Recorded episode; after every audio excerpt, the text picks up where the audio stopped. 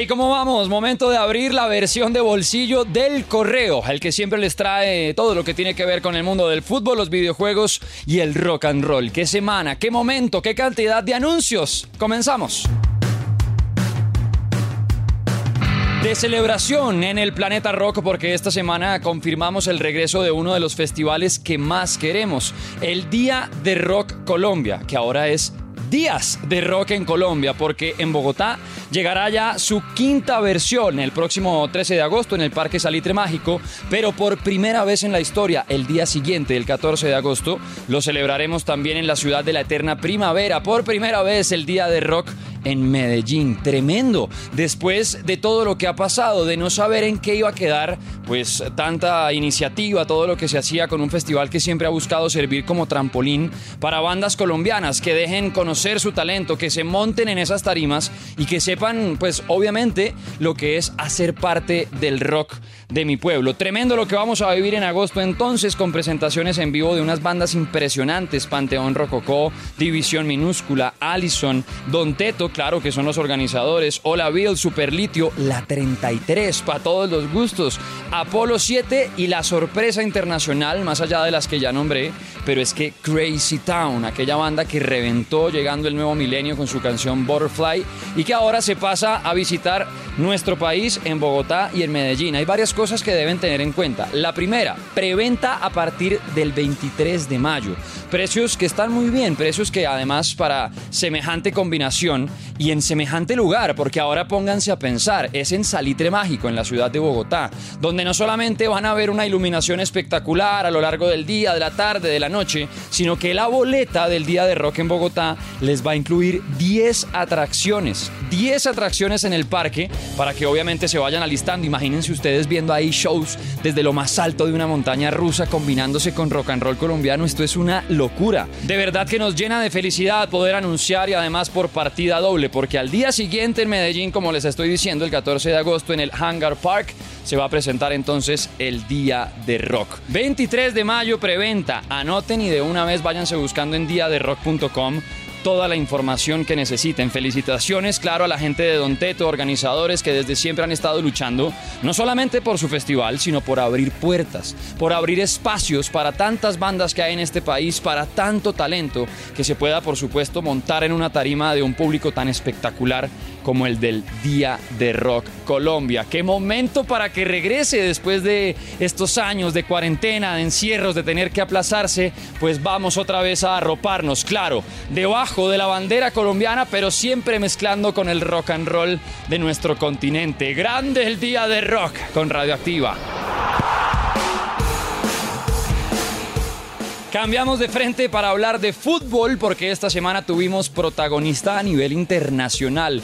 El grande de Rafael Santos Borré, delantero de 26 años que nació en Barranquilla, de esos que mantiene todavía la llama encendida, la esperanza viva en la selección Colombia porque ahí está uno de los referentes, que por más que se vio sacrificado en las eliminatorias, lo pusieron a jugar en la posición que no era, siempre entraba en partidos muy complicados, pues esta semana protagonista absoluto al quedar campeón de la segunda competencia más importante de clubes en Europa, la UEFA Europa League. Su club, el Eintracht Frankfurt de Alemania, se clasificó hasta la final y para llegar ahí Borré también fue fundamental porque marcó gol en las rondas anteriores, lo que fueron cuartos de final y la semifinal. Todavía por ahí recordamos ese pepazo que clavó el barranquillero contra el Fútbol Club Barcelona, pero llegó a la final para enfrentar al Rangers de Escocia, club en el que también juega otro colombiano, Alfredo Morelos, que esta vez lastimosamente se quedó por fuera por lesión, aunque se mezcló entre los hinchas y qué lástima, porque habría sido un espectáculo ese duelo de Santos Borré contra uno de los jugadores más importantes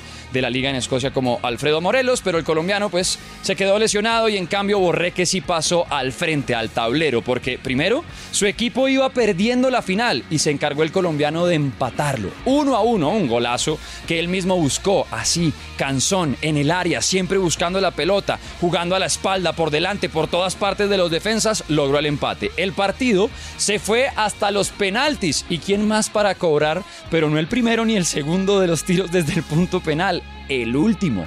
¡Qué valentía, qué coraje! Quienes estábamos viendo el partido veíamos a ese man, a Santos Borré, caminando hacia el punto penal para cobrar el último. Y ay, hombre, hombre, el chip colombiano sufriendo, pero qué va. Allá la mandó a guardar el ídolo del Eintracht Frankfurt para gritar campeones. Y ahora coronado con la segunda competencia más importante de clubes, que de hecho ya le sirve para clasificarse a la próxima Champions League. Siempre el campeón de la UEFA Europa League asegura un cupo en la competencia más importante de clubes, que es la Orejona. Por ahora, pues entonces aplausos largos para Rafa Santos Borré, que es campeón en Europa con su club, con el Frankfurt, y ahora el turno para Luchito Díaz, porque ya estamos a una semana de la final de la UEFA Champions League, donde jugarán el Real Madrid contra el Liverpool y claro, ahí estaremos viviendo con más pasión, con menos técnica lo que será uno de los mejores partidos del año. Y para ir cerrando lo que tiene que ver con el fútbol,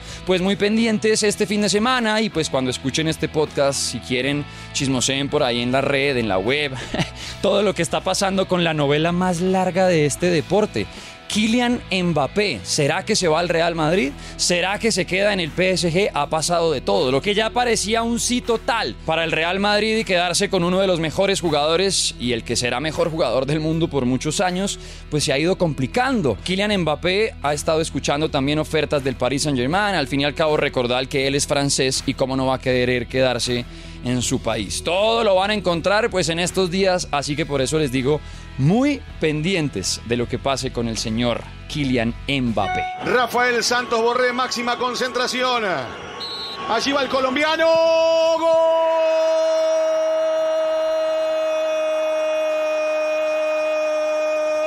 ¡Gol! De la Eintracht Frankfurt, campeón de la UEFA Europa League, con su héroe, con el gran héroe de esta película, con Rafael Santos Borré, el comandante.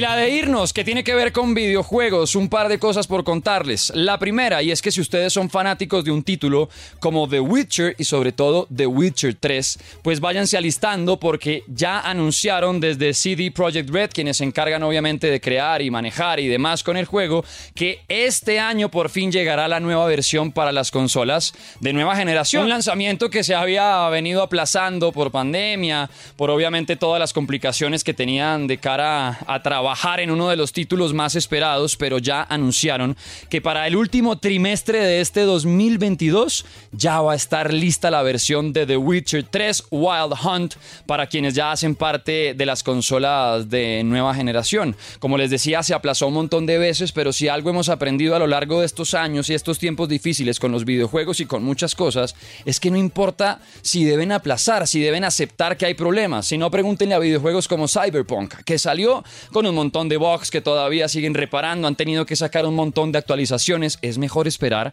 hasta que las cosas ya estén perfectas. Ya lo hizo Nintendo con Zelda, en la segunda parte de Breath of the Wild. Dijeron nada, todavía no, lo hicieron también con la película de Super Mario, nada, no estamos listos y estaba pasando con The Witcher y su versión para las nuevas consolas, para lo que es PlayStation 5 y los Xbox Series X y S, pues ahí está, listo para llegar a finales de este año y que se va a sumar por supuesto a las ya más de 40 millones de copias que ha vendido este juego y que seguro mientras les voy contando acá ya ha vendido más y más y más. Y la última noticia que tiene que ver con videojuegos es que si ustedes son usuarios de PlayStation tienen que aprovechar porque el servicio de PlayStation Plus nuevo, aunque no ha llegado a nuestro país, ya empieza a reflejar muchas ofertas que llegan incluso hasta el 75 u 80% en juegos tremendos. Juegos como por ejemplo Batman Return to Arkham. La trilogía de los juegos de Batman de consolas anteriores está con muy buen precio. Y así otros títulos como Devil May Cry, como Castle Crashers, hay muy buenos videojuegos a tremendos precios, así que aprovechen y claro, pendientes de lo que se venga ya con este cierre del mes de mayo. Hasta aquí el correo podcast. Gracias por estar por aquí conectadas, conectados, enciendan notificaciones,